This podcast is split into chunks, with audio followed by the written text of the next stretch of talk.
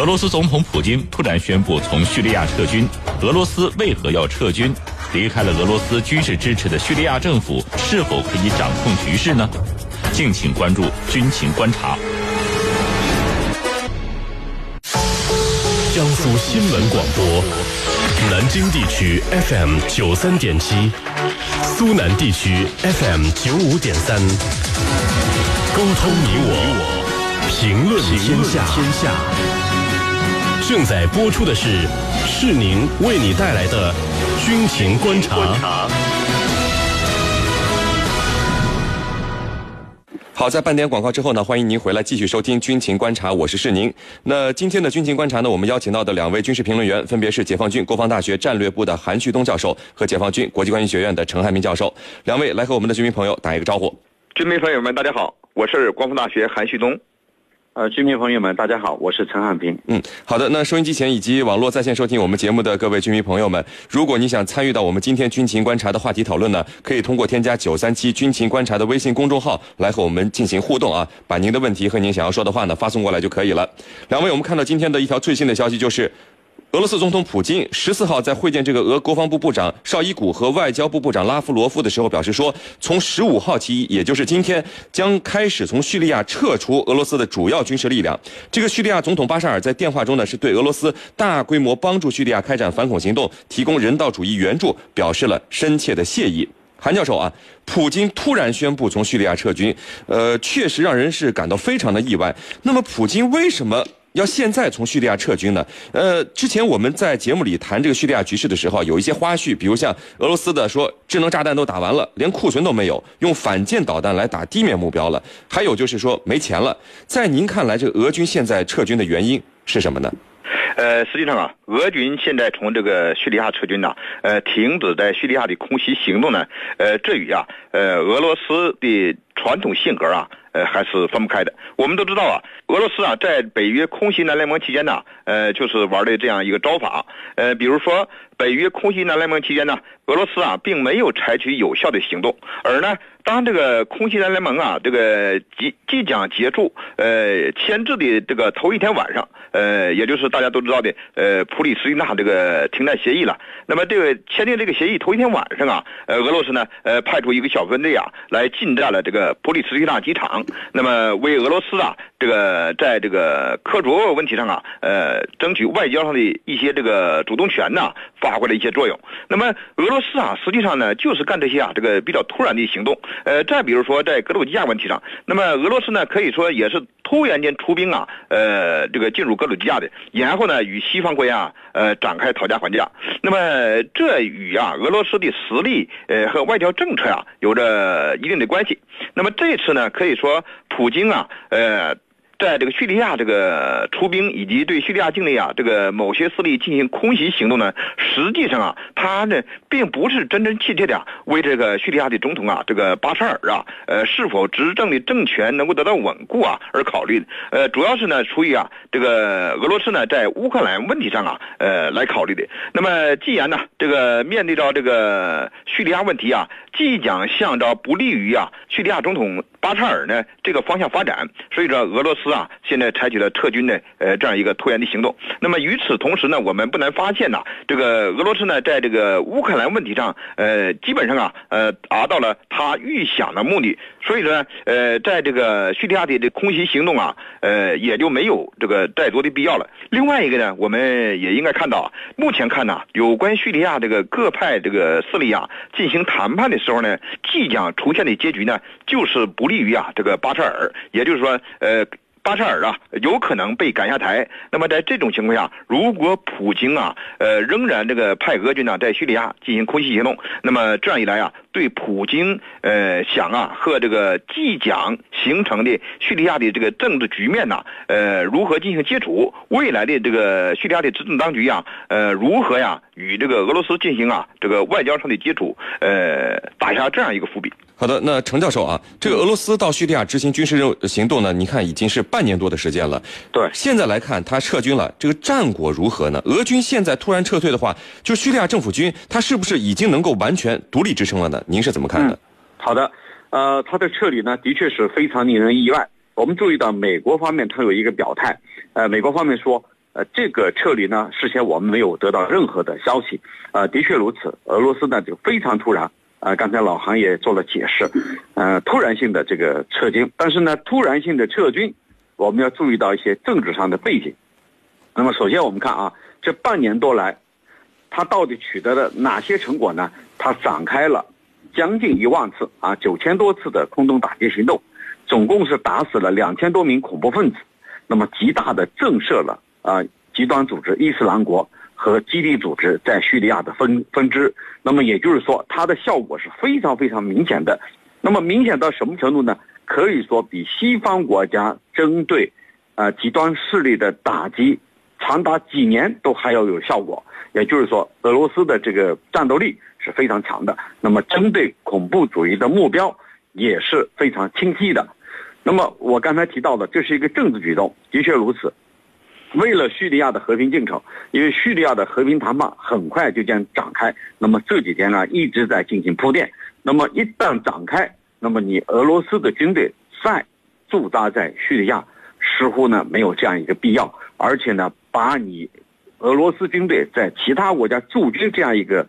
情况给凸显出来了，所以呢不利于俄罗斯的国家形象。那么再一个就是你刚才也提到了啊经济上的。军事上的这个军费的削减，因为今年的军费它削减了百分之五，那么就不必要的开支要进行压缩。那么在这样的背景下，那么它自然要进行撤离。那么刚才你问到了，就是说，呃，巴沙尔政府能不能独立支撑？因为目前双方还处于一个停火状态，还暂时不涉及到各自的这个军力。那么在停火的状态下，那显然你俄罗斯军队再驻扎在这个叙利亚。是多余的。因而呢，俄罗斯军队的撤走可能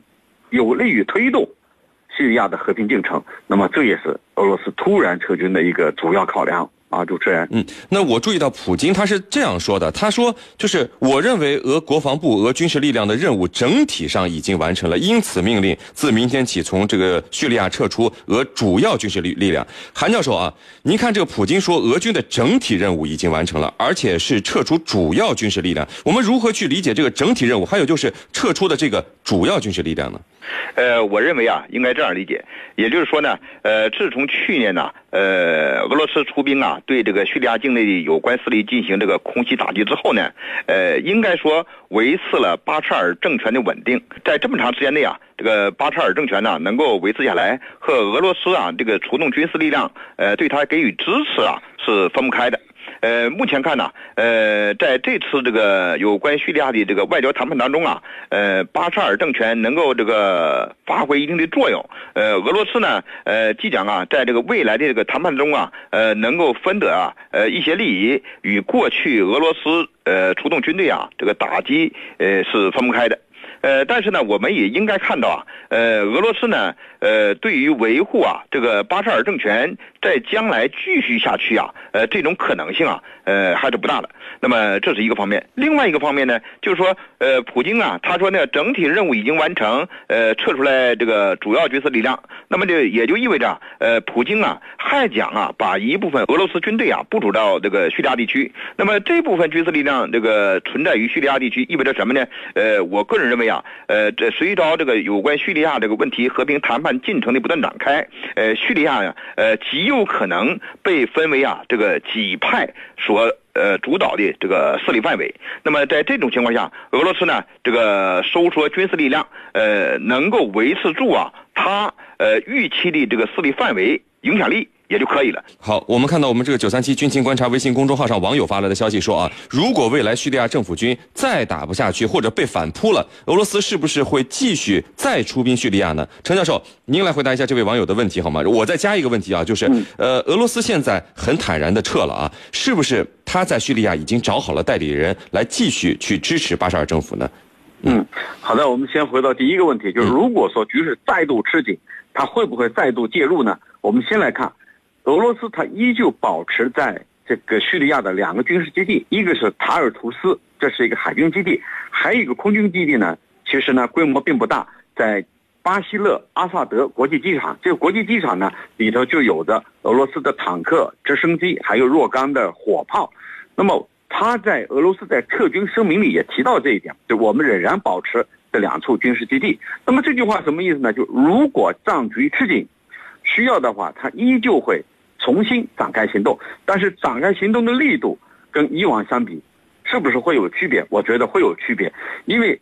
上一次的出兵到底是因为什么？因为是反恐。那么下一次，如果说仅仅是反对派跟叙利亚政府军之间的这种战争，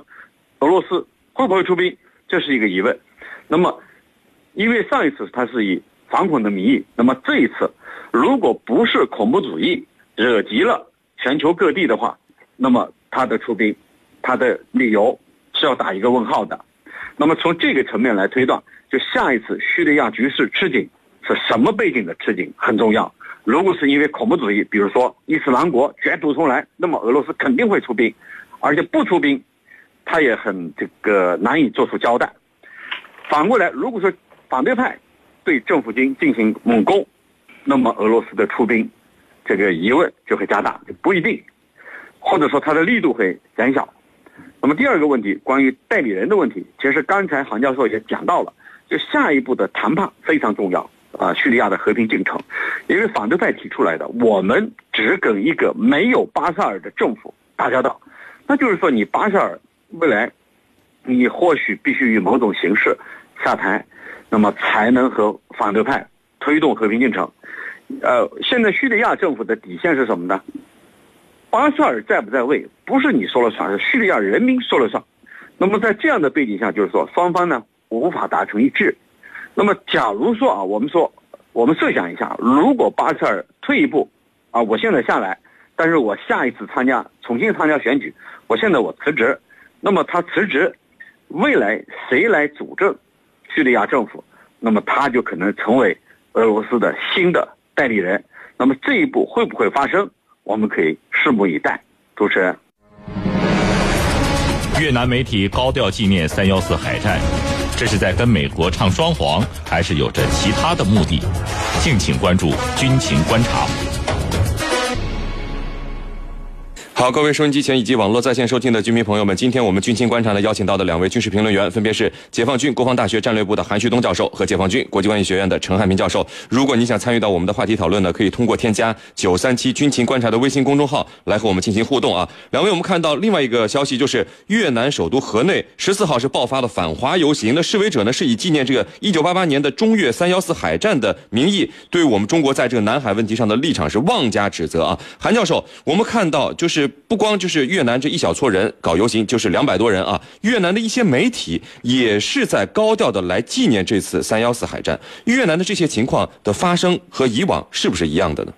呃，实际上啊。呃，一九八八年中越啊三幺四海战呢，呃之后呢，呃越南国内一些人呢纪念这次海战呢，呃和现在呢纪念海战呢已经发生了这个明显的不同。那么在当时啊，一九八八年这个三幺四海战之后啊，呃越南国内啊一部分人纪念这这次海战呢，只是呢这个反思这次海战呢，呃为什么被打败了？呃也就是说，呃也。呃，继续研究啊，呃，在未来如何呀与中国呢，呃，进行啊这个海上的军事较量。但是现在啊，呃，情况呢已经啊，呃，发生了巨大的变化。那么现在呢，呃，今年这次海战呢，它呢政治意义啊，呃，大于呢，呃，军事意义。呃，从这个国际上来看呢，呃，越南呃国内啊，这个越来越多的人，呃，以及啊越来越多的媒体呢，来纪念三幺四海战。呃，实际上啊，是想在国际上啊造势，呃，提醒啊国际。社会主义，呃，这个三幺四海战呢，呃，由中国控制的这一些岛屿，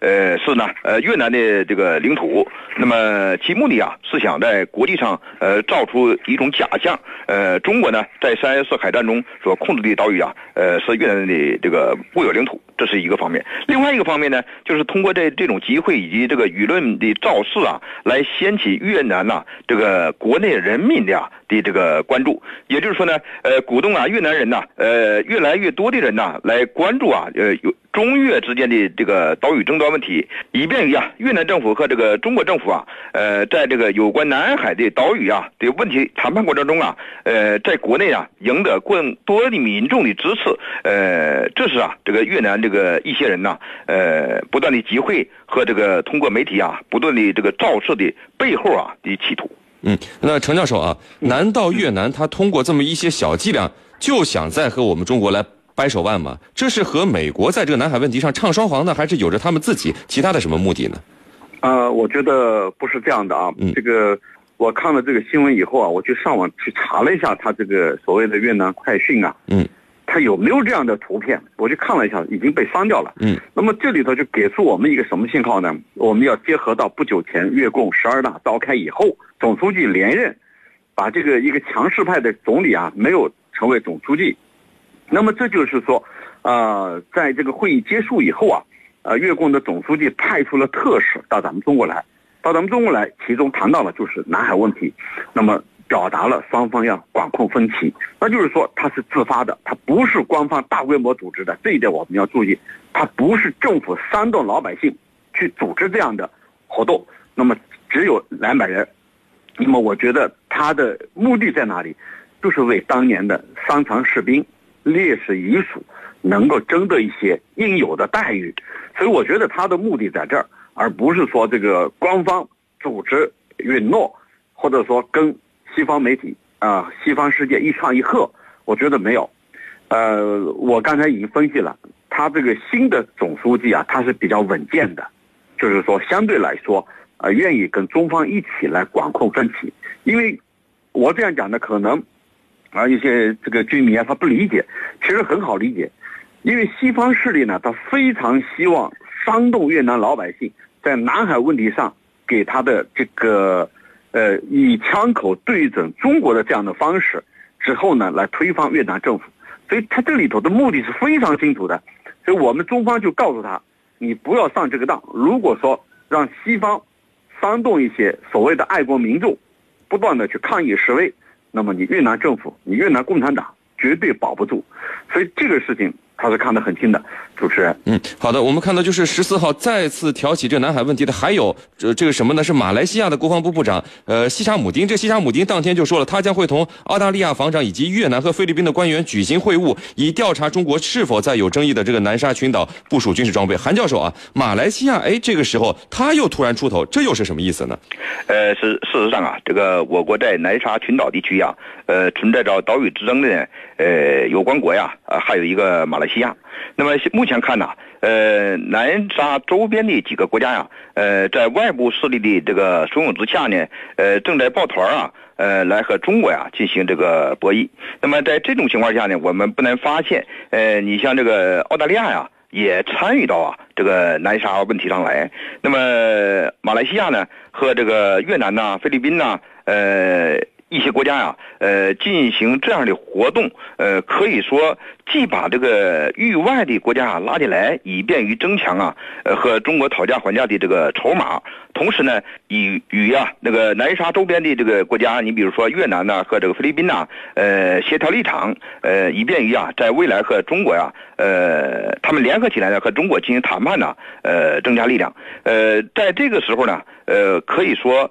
明显的看到啊马来西亚呢也想趁机呀、呃捞一把的这样一个势头，呃呃为什么这样说呢？呃可以说三幺四海战呢，呃是呢离现在最近的在南沙地区啊发生的比较规模大的这样一个海战。那么这样一个海战呢，呃，对南沙地区目前的岛屿啊控制现状啊，呃，起到了一定的这个作用。呃，有的这个媒体啊称呢，呃，三幺四海战呢，呃，对于呃中国呀控制这个南沙地区啊，发挥了这个决定性的作用。那么在这种情况下，呃，马来西亚呀，这个伙同其他国家，呃，来呢这个谈论所谓的三幺四问题啊，企图啊，呃，稳固啊，呃，马来西亚呀、在南沙这个群岛当中所控制的岛屿啊，来这个肇事。嗯，好的，我们看到我们九三七这个军情观察微信公众号上网友发来的消息说啊，越南会不会借着美国的事和我们在南海再打一次？我们总是说先不打第一枪，这不是很容易吃亏吗？陈教授，你怎么看这位网友的说法呢？嗯，好的。呃，中越之间呢再度爆发海海战的可能性呢不是很大。呃，原因呢就是我刚才也说到了，目前呢这个越共啊，它平稳过渡以后啊，呃新这个原来的总书记呢在续任的总书记，那么把原来那个亲美的这个总理呢给他弄下去了，呃，他没有成为总书记，那么这就意味着呢中越双方能够在管控海上分歧方面能够有很多的作为，这是第一。第二呢，就是说我们这个虽然越南跟我们有这个领海纷争，但是我们从来没有把越南列入我们的敌对国，因为越南它的意识形态和我们是一致的。那么看问题要看实质，问题的实质在哪儿？就是域外势力，美国和日本从中的煽动。那么我们反过来想，如果美国没有美国和日本，那么这些周边国家都不可能在南海问题上跟咱们对着干。那么第二个问题就是你刚才说的，我们不会去主动进攻他人，但是呢，呃，这里头不打第一枪的概念是我们不会主动进攻他人，但是一旦遭到他人的攻击。我们必然会做出有力的反击。刚才我们讲了，中越不会再爆发一场海上战争，但是如果真的爆发了，那么依旧是让这个越南人彻底败下阵来。主持人，好的，那非常感谢我们的两位军事评论员，解放军国防大学战略部的韩旭东教授和解放军国际关系学院的陈汉民教授，谢谢两位。不客气，主持人，再见。呃，再见。军情观察之兵器。今天的兵器环节为您介绍俄罗斯 BMP 三步兵战车。俄罗斯 BMP 三步兵战车是俄罗斯第三代履带式步兵战车，八十年代初开始研制，一九八六年投产。投产前，该车在各种实战条件下进行了大规模的野外试验，其性能较之俄罗斯 BMP 二步兵战车第二代步兵战车又有了很大的提高。曾在俄军及俄罗斯驻民主德国部队中装备，该车还参加了车臣战争。虽然 BMP 一二步兵战车性能先进，但也存在着火力不强、防护性能不足的弱点。为了克服上述不足，